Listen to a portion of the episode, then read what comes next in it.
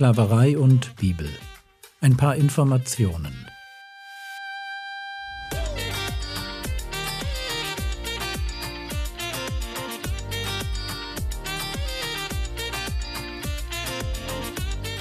Theologie, die dich im Glauben wachsen lässt. Nachfolge praktisch dein geistlicher Impuls für den Tag.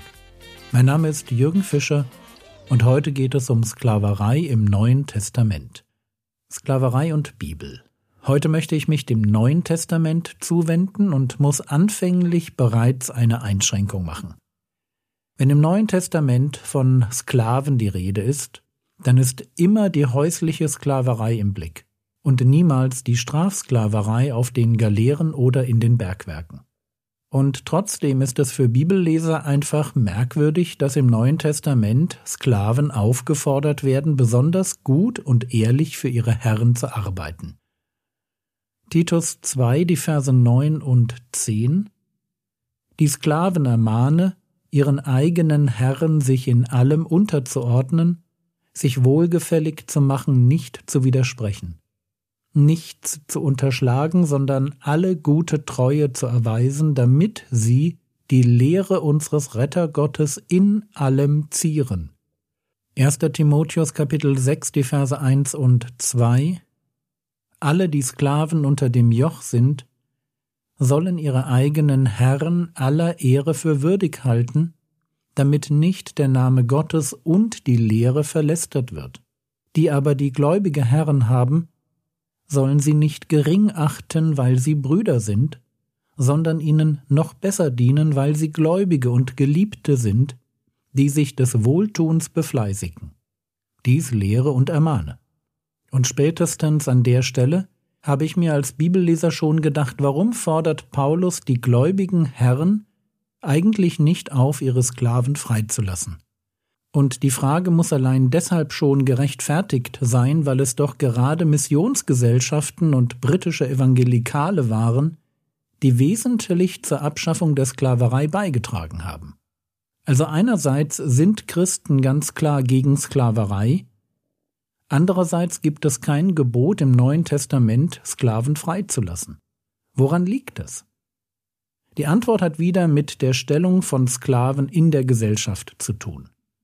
Dort, wo Sklaverei der Ausbeutung, Unterdrückung und Entwertung von Menschen dient.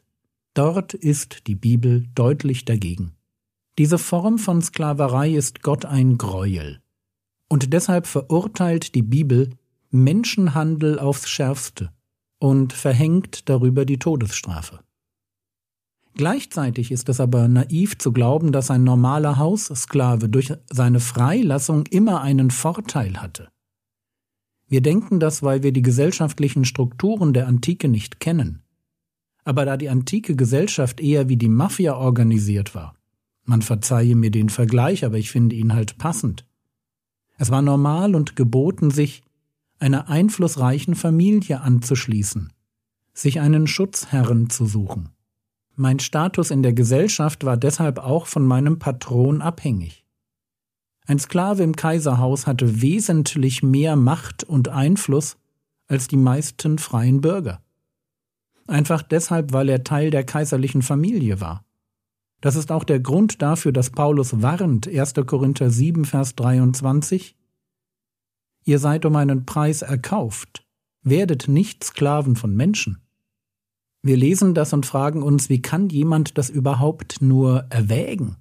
Antwort, weil es mit einem sozialen Aufstieg verbunden sein konnte. Wir müssen uns vorstellen, dass in Korinth ein Drittel der Stadtbevölkerung Sklaven waren. Wurde jemand einfach frei, verlor er damit sein Auskommen, seinen Status, womöglich seine Familie. Praktisch brachte ihm das so gut wie keine Vorteile. Wir denken, es gibt nichts Besseres als Freiheit. Und natürlich ist an dem Gedanken etwas dran, 1. Korinther 7, Vers 21 Bist du als Sklave berufen worden, so lass es dich nicht kümmern.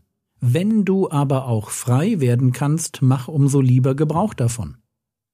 Natürlich ist es gut, wenn ich eigenständig über meine Zeit bestimmen kann. Das kann ein Vorteil sein. Aber noch wichtiger ist der erste Teil des Verses. Bist du als Sklave berufen worden, also Christ geworden, so lass es dich nicht kümmern.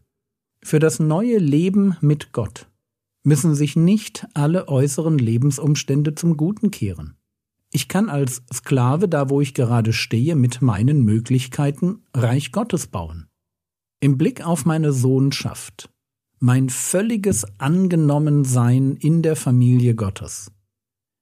Im Blick darauf galt in der frühen Kirche von Anfang an Galater 3, Vers 28, da ist nicht Jude noch Grieche, da ist nicht Sklave noch Freier, da ist nicht Mann und Frau, denn ihr alle seid einer in Christus Jesus.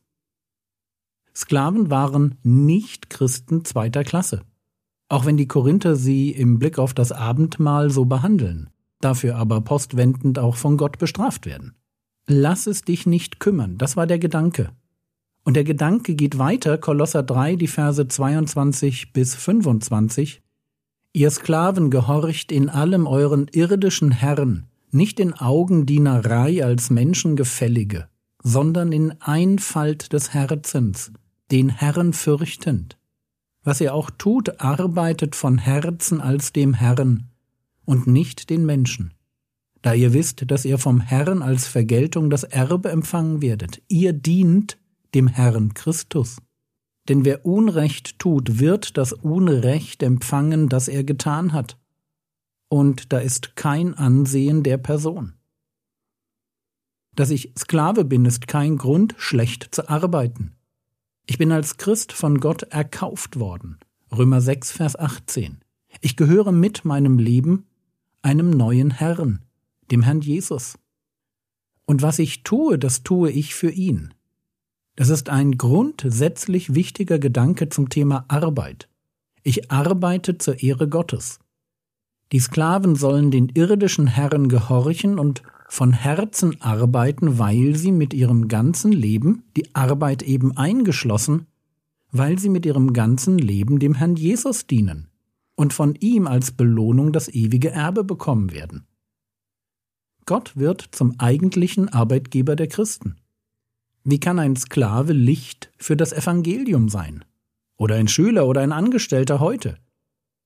Er braucht nur ein sehr guter Arbeiter zu sein, kollegial, fleißig, ehrlich oder wie wir es bei Titus gelesen haben, eine Zierde für die Lehre unseres Rettergottes.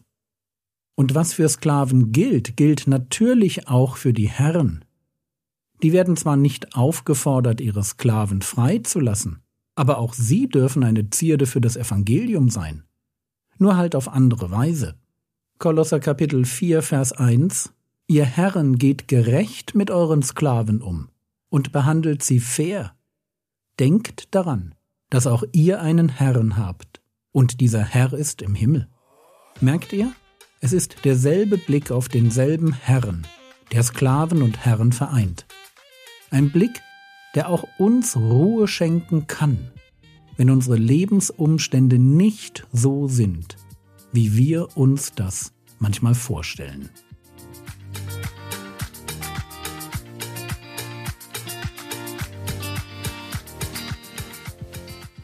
Was könntest du jetzt tun? Du könntest darüber nachdenken, ob du schon verstanden hast, dass du dein Leben, gerade auch dein Arbeitsleben zur Ehre Gottes leben darfst. Das war's für heute. Wenn du deine Gebetslisten schon lange nicht mehr auf Vordermann gebracht hast, setz dich doch heute mal eine Viertelstunde hin. Der Herr segne dich, erfahre seine Gnade und lebe in seinem Frieden. Amen.